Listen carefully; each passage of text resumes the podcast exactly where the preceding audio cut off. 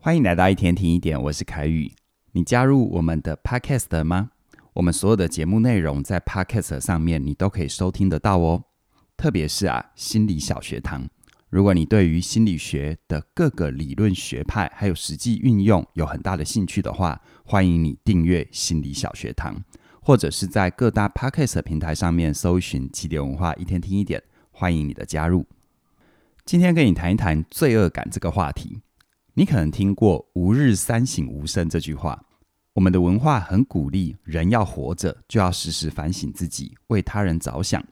如果犯了一些错，必须要马上表现出歉意，否则就会被认为是自大不礼貌的人。但你有没有想过，你在无形当中已经被罪恶感绑架了呢？其实，在每种情绪的演化上都有它存在的意义，罪恶感也是啊。如果这个世界上没有罪恶感，那就没有办法约束大家的行为，于是呢，就会有很多彼此伤害、破坏或攻击的行为，那就天下大乱了。所以呢，罪恶感的存在是要让人知道自己做了一件不对的事情，因为内心产生的不舒服，促使我们要做出补偿的行为。只是罪恶感分成两种哦，一种是理性的罪恶感，另外一种是不理性的罪恶感。这要怎么区分呢？先来说理性的罪恶感，这种罪恶感会和你实际造成的影响和伤害成比例。简单来说呢，它就是符合比例原则的。打个比方哦，如果你在路上不小心撞到个人，你会觉得不好意思，马上跟对方说对不起，这是一个合理的行为。但你不会内疚自责到想要下跪磕头。像这样子的罪恶感的相对行为的呈现，就是符合这个事情本身的严重程度，而另外一种不理性的罪恶感，就是你为你实际上没有办法控制的事情感觉到很内疚，所以呢，你的内疚程度比你实际需要的还要多很多。而这种不合理、不理性的罪恶感，常常都跟自责有关。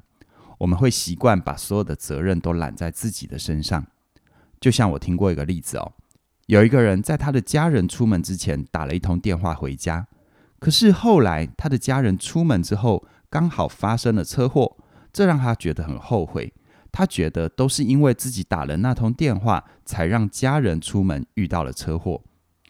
但你仔细想想，你可能会发现这是一个不理性的罪恶感。一来呢，家人在出门之前不只是接了他的电话，还做了很多其他的事情。如果按照这个逻辑，每件事情都会影响到家人出门的时间点，难道这些事情都要觉得抱歉吗？二来，交通状况并不是他可以控制的啊，他没有办法决定别人要不要遵守交通规则。也就是说，如果把所有的坏事情的发生的责任都放到自己身上，那你很快就会被愧疚感压垮，变得越来越不敢行动，整天怕东怕西的。那么有没有具体的方法可以来判断自己的罪恶感是不理性的，来帮自己解除不必要的枷锁呢？这里有一个很简单的判断标准，那就是影响力。当你感觉到罪恶感，你可以问自己下面这两个问题：第一个问题，我对于这个状况有多大的影响力？如果你对于某件事情是没有影响力的，是不能控制的，那就不是你的问题喽。第二。我是唯一对这件事有影响力的人吗？你可以想想看，会不会有其他人也需要为这件事情负责呢？不只是只有你需要承担所有的内疚吧？拿令人遗憾的自杀事件来说，自杀者身旁的亲友常常会陷入深深的罪恶感里，会有一种想法是，如果自己当初做了或不做某些事情，就能够避免遗憾的事情。可是，如果拿这两个问题来看，当事人都可以思考一下：你对这件事情的影响力有多大呢？你是唯一有影响力的人吗？这个自杀者从小到大有这么多的人际关系，要一个人负起所有的责任，是不是已经超过了比例原则了呢？所以，虽然很痛苦，但如果你或家人朋友有类似的经验，我鼓励你哦，可以思考看看，这么沉重的罪恶感。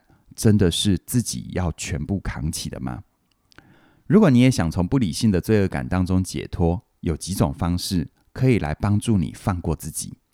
首先哦，你可以试着调整自己心里太过严格的规定。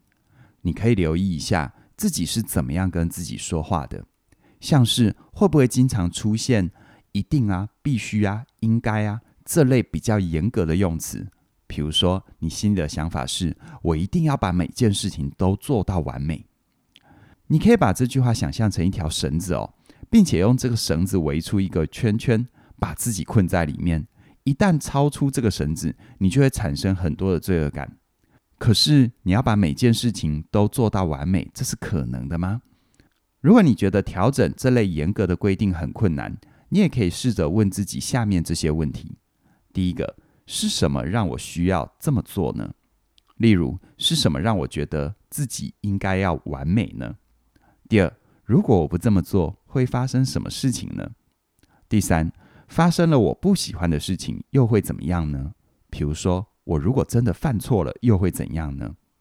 这些问句都可以帮助你对自己有更多的觉察，发现新的可能性。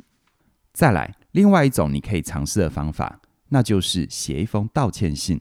只是这封道歉信比较特别。首先，请你在信里对于你过意不去的事情表达道歉。比如说，如果你对于提出分手感觉到内疚，你可以写。我很抱歉耽误了你的青春，之后再把每一句的道歉都改成“但愿”这两个字开头。比如说，但愿我可以让你付出的青春有回报。写完之后，你可以比较一下这前后心情的变化。这种方式就是透过把罪恶感改成承认自己能力有限的语言，认清我们每个人都是有限制的，这点非常的重要。最后一个方式和刚刚认清限制的概念是一样的，那就是放下掌控一切的想法。如果你一直认为自己能掌控一切，你就会扛下很多不必要的事情，进而产生不合理的罪恶感。